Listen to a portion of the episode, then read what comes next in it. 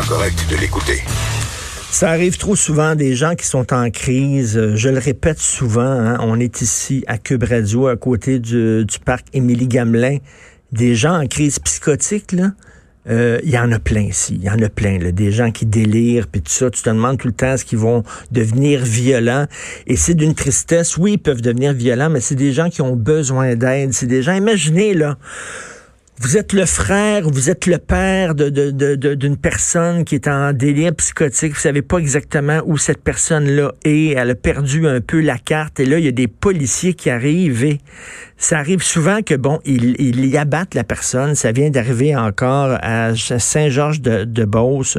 Un homme qui est en crise, qui était dangereux. Là. Il y avait un bâton de baseball dans les mains, effectivement, mais ils sont arrivés. Ça a l'air qu'ils ont essayé de le contrôler avec un, taser gun, avec du poivre de Cayenne. Ça n'a pas fonctionné. Bing, bing, bing, ils l'ont abattu. La famille de cette personne-là sont furieux parce qu'ils disent qu'ils l'ont abattu comme un chien. On va en parler avec François Doré, que vous connaissez bien, policier de la Sûreté du Québec à la retraite. Salut François. Bonjour Richard. Il n'y a pas une façon de contrôler ces gens-là. Tu sais, François, ils, sont, ils ont besoin d'aide. C'est, sûr qu'ils sont agressifs, puis ils sont, ils sont dangereux, mais c'est des gens qui ont besoin d'aide. Absolument. Ils ont besoin d'aide. On pratique la police d'une façon en Amérique du Nord, au Canada. Ils la pratiquent d'une autre façon en Angleterre, dans certains pays d'Europe aussi. Euh, au Canada, au Québec, bon, mettons au Québec, là, il y a, euh, il y a trois, trois quarts de métier qui répondent là, aux urgences. Les pompiers, les ambulanciers et les policiers.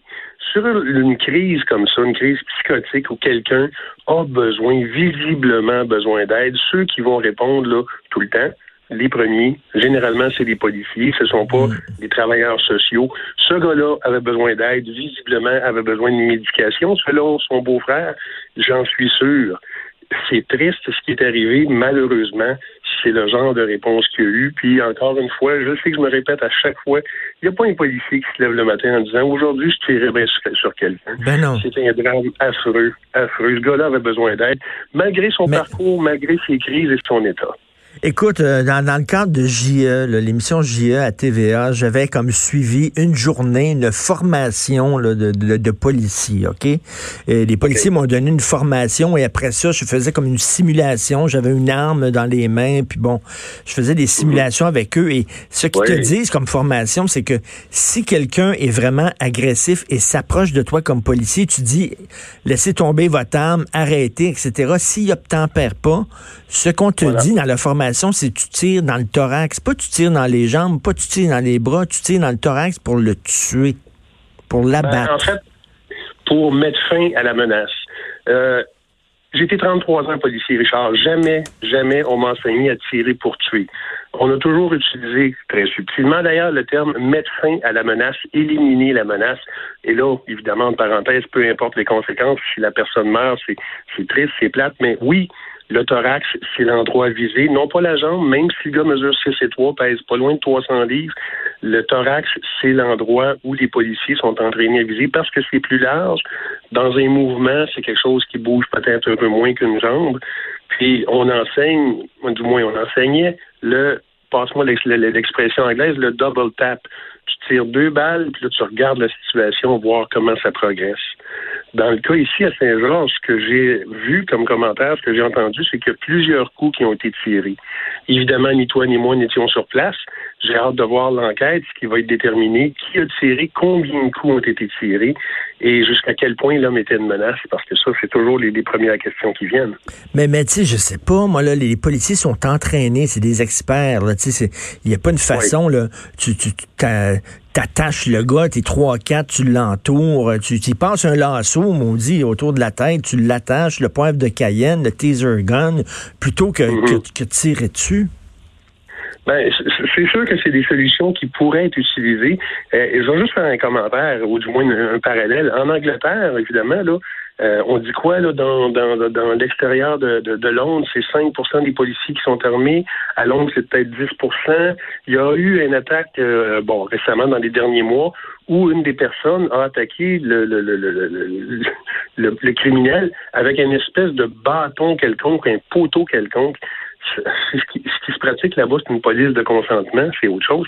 Ce qui se pratique aux États-Unis, au Canada, c'est une police ben, avec les armes à feu, comme si on évitait de sauter dans le tas. Une bonne, oui, une bonne bataille, trois, quatre policiers sur un gars pour le maîtriser. Je suis pas mal sûr que ça pourrait faire effet. Oui, il y a des, des, des, il y a des gens qui en s'en tirent avec des équimaux, des blessures, des pantalons déchirés mais une vie serait sauvée. Est-ce que c'est la bonne façon? Je ne sais pas, Richard. Mais la police est pratiquée différemment selon où on est.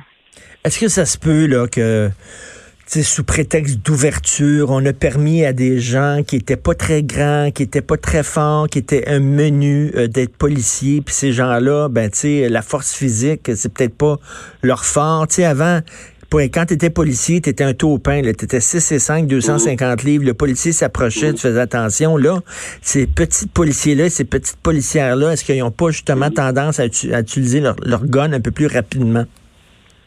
La question se pose, évidemment, on a choisi les gens en fonction de leurs résultats, en fonction de leur qualité au niveau, euh, niveau scolaire. Est-ce que c'est est-ce que c'est vraiment ce qui est ce qui est nécessaire sur, sur la route aujourd'hui? Tu sais, le gros grand bête effort du temps, là, on n'en a pas nécessairement besoin aujourd'hui, quoi qu'une fois de temps en temps, ça nuit pas, je te le jure. Là. Ben oui. Euh, mais je pense que la parole est, est beaucoup mieux que le gros grand bête effort. Et il y a moyen aujourd'hui d'arriver à ces fins, peut-être d'une autre façon. Oui, l'armée est là, puis je vois Mais il faut que ça soit quand même dissuasif. Il faut que tu aies peur du policier. Ah, ben Un policier, c'est pas un travailleur social. Peut-être qu'on est passé d'un extrême à l'autre. Avant, c'était le gros taupin, euh, et puis là, on est passé maintenant le petit gringalet. Mais tu sais, le gros taupin, c'est pas parce qu'il est grand puis gros qu'il est nécessairement niaiseux non plus. Là. Absolument pas, absolument pas. Dans des dans des situations politiques, des perquisitions, des arrestations, euh, je peux dire que les gros taupins, il y avait, y avait, leur, y avait leur, leur, mandat, leur effet euh, de persuasion, puis c'était très efficace. et, tirer dans les jambes, ça se peut pas parce qu'ils ont peur de rater leur coup, puis que le gars euh, ait le temps de, de, de, de, les de les poignarder, quoi. Oui, le, le gars est en mouvement, il marche, il court vers toi. Euh, il peut représenter un risque. Une jambe, c'est quoi, quelques centimètres, une dizaine de centimètres, 12 centimètres selon la grosseur de la personne. Le thorax, c'est quoi? C'est plus de 30 centimètres.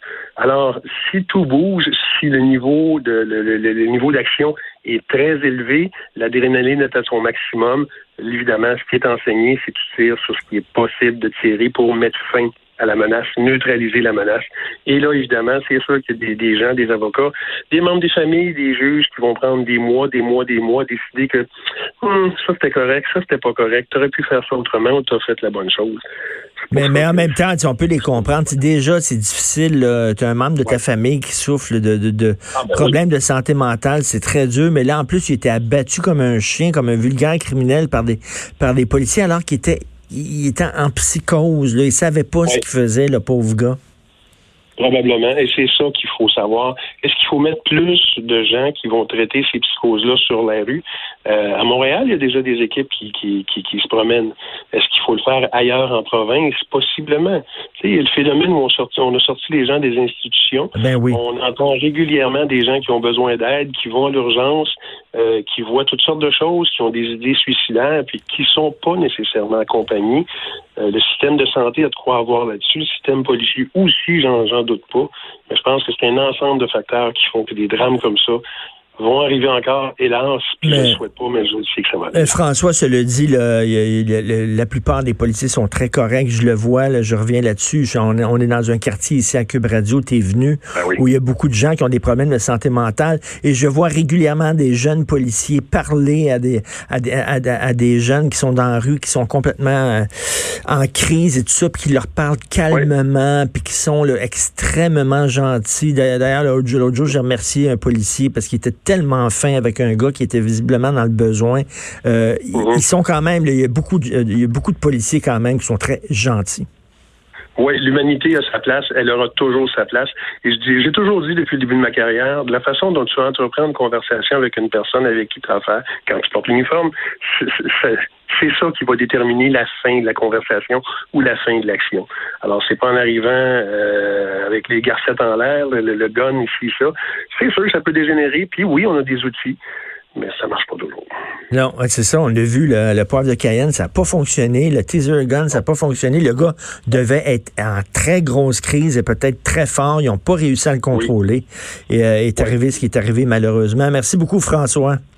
Merci. Je t'en prie, bonne journée. François Doré, policier de la Sûreté du Québec à la retraite.